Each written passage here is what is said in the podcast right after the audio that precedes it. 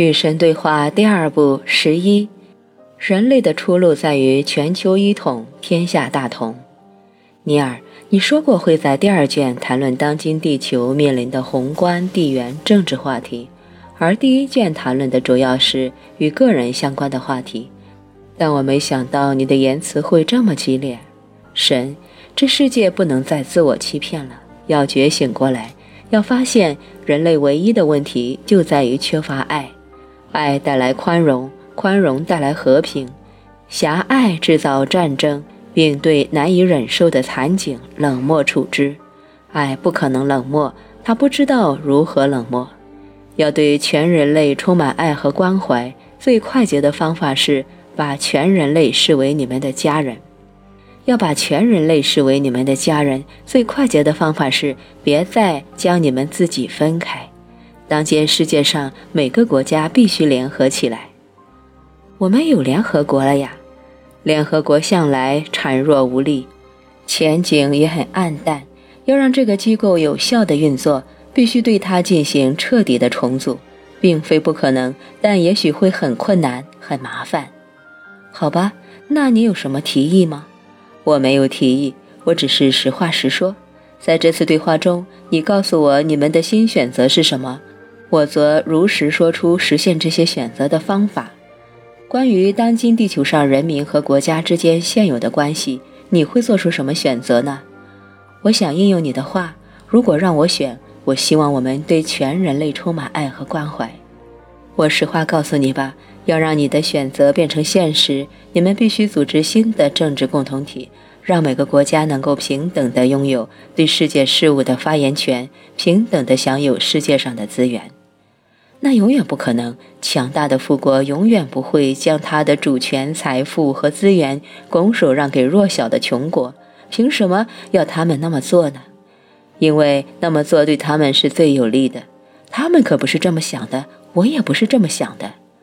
如果你们国家的经济每年能够增加数十亿美元的规模，将这些钱用于让饥饿者有食品、贫穷者有衣服、流浪者有居所、年老者有依靠。为所有人提供更好的医疗服务和有尊严的生活标准，这对你们的国家来说，难道不是最有利的吗？嗯，有些美国人会说这是拿富人和中等收入纳税人的钱来帮助穷人，于事无补的。这个国家依然会混乱不堪，犯罪现象在全国屡见不鲜，通货膨胀夺走人民积蓄的辛苦钱。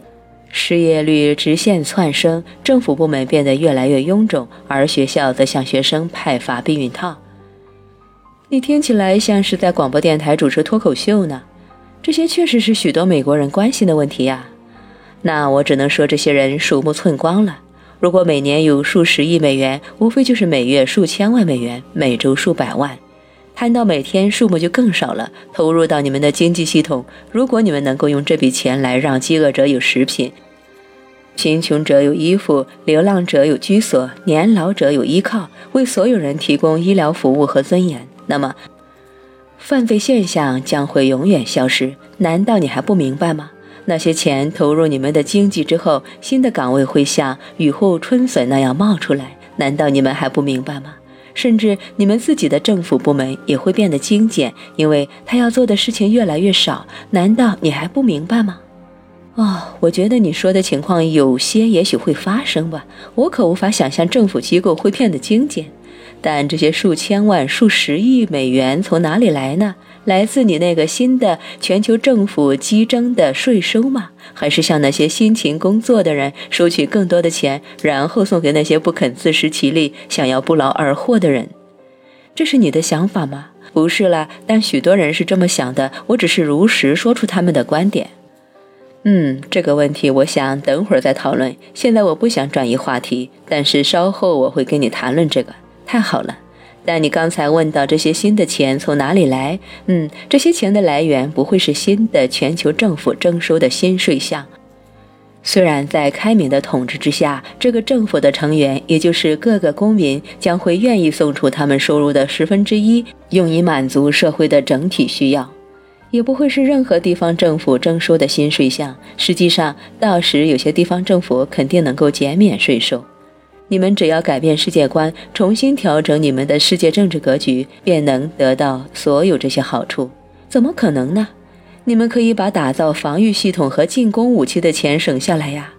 我明白了，你希望我们解散军队，不仅是你们，而是世界上每个国家。但你们不用解散军队，只需要大规模的裁军就可以。内部秩序将会是你们唯一需要。你们可以加强地方的警力，这是你们说你们想要做，但每年到了安排预算时，又宣称你们做不了的事情。同时，极大的削减你们用在战争武器和备战工作上的开支，也就是说，极大的削减你们用在进攻型和防御型大规模杀伤性武器上的开支。首先，我认为通过这种办法节省下来的钱并没有你说的那么多。其次，我认为你永远无法说服人们认为他们应该放弃自我保护的能力。让我们来看看数据吧。目前，我们写下这句话的时候是一九九四年三月二十五日。各国政府每年用于军事需求的开销大约为一万亿美元，也就是说，全世界每分钟所花的军费是一百万美元。军费最多的国家可以把最多的钱用于前面提到的那些当务之急，所以那些面积较大、财富较多的国家将会明白这么做对他们是最有利的。前提是他们认为这么做确实可行。但那些面积较大、财富较多的国家不敢完全放弃军事防御，因为他们害怕那些妒忌他们、想得到他们拥有的东西的国家会发起侵略和攻击。有两种办法可以消除这种威胁。一，从世界上所有的财富和资源中拿出足够多的部分，用来和全世界人民分享，这样就没有人会渴望和需要别人拥有的东西，大家都有尊严的生活，再也不会感到害怕。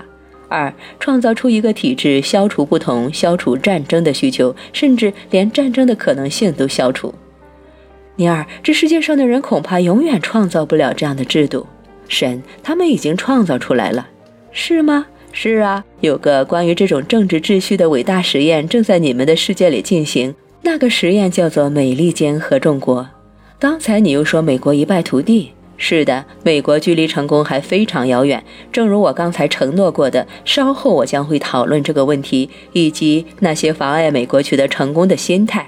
尽管如此，它仍然是目前最好的实验。那就像温斯顿·丘吉尔所说的：“民主是最坏的制度。”他曾经说：“除了其他所有制度以外，你们的国家率先让各个独立的州结成松散的联邦，成功的将他们联合起来，团结的整体。每个州都服从于中央政府。起初，没有哪个州愿意这么做，每个州都极力抵抗，生怕失去其独立的好处，宣称这种联合并不符合其最佳利益。了解这些独立的州在当时的所作所为，也许对你们会有所启发。”当时，他们虽然联合成立了松散的联邦，但没有真正的中央政府，所以没有力量来落实这些州签署过的联邦法案。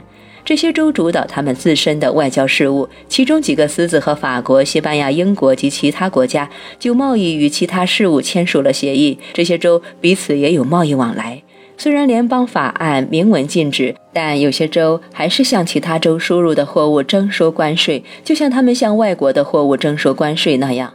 商人别无选择。假如他们想要购买或者销售他们的商品，只能在海关付钱。由于没有中央政府，禁止征收此类税项的协议成了一纸空文。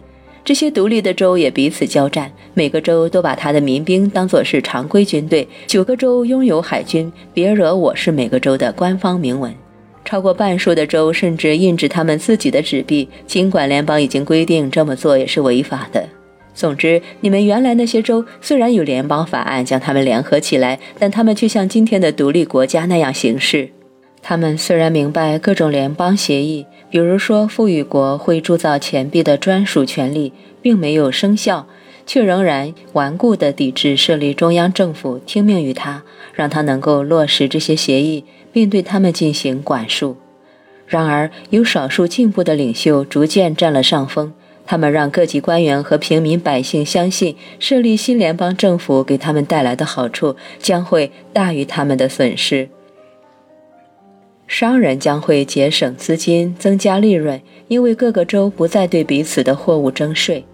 各个州政府将会节省资金，能够有更多的钱可以投入那些真正对人民有帮助的计划和项目，因为资源不再用于州与州之间的相互防备。人们将会得到更多的保障和安全，也会更加富裕，因为他们不再彼此争斗，而是相互协作。各个州非但不会失去原有的好处，还会得到更多未有的利益。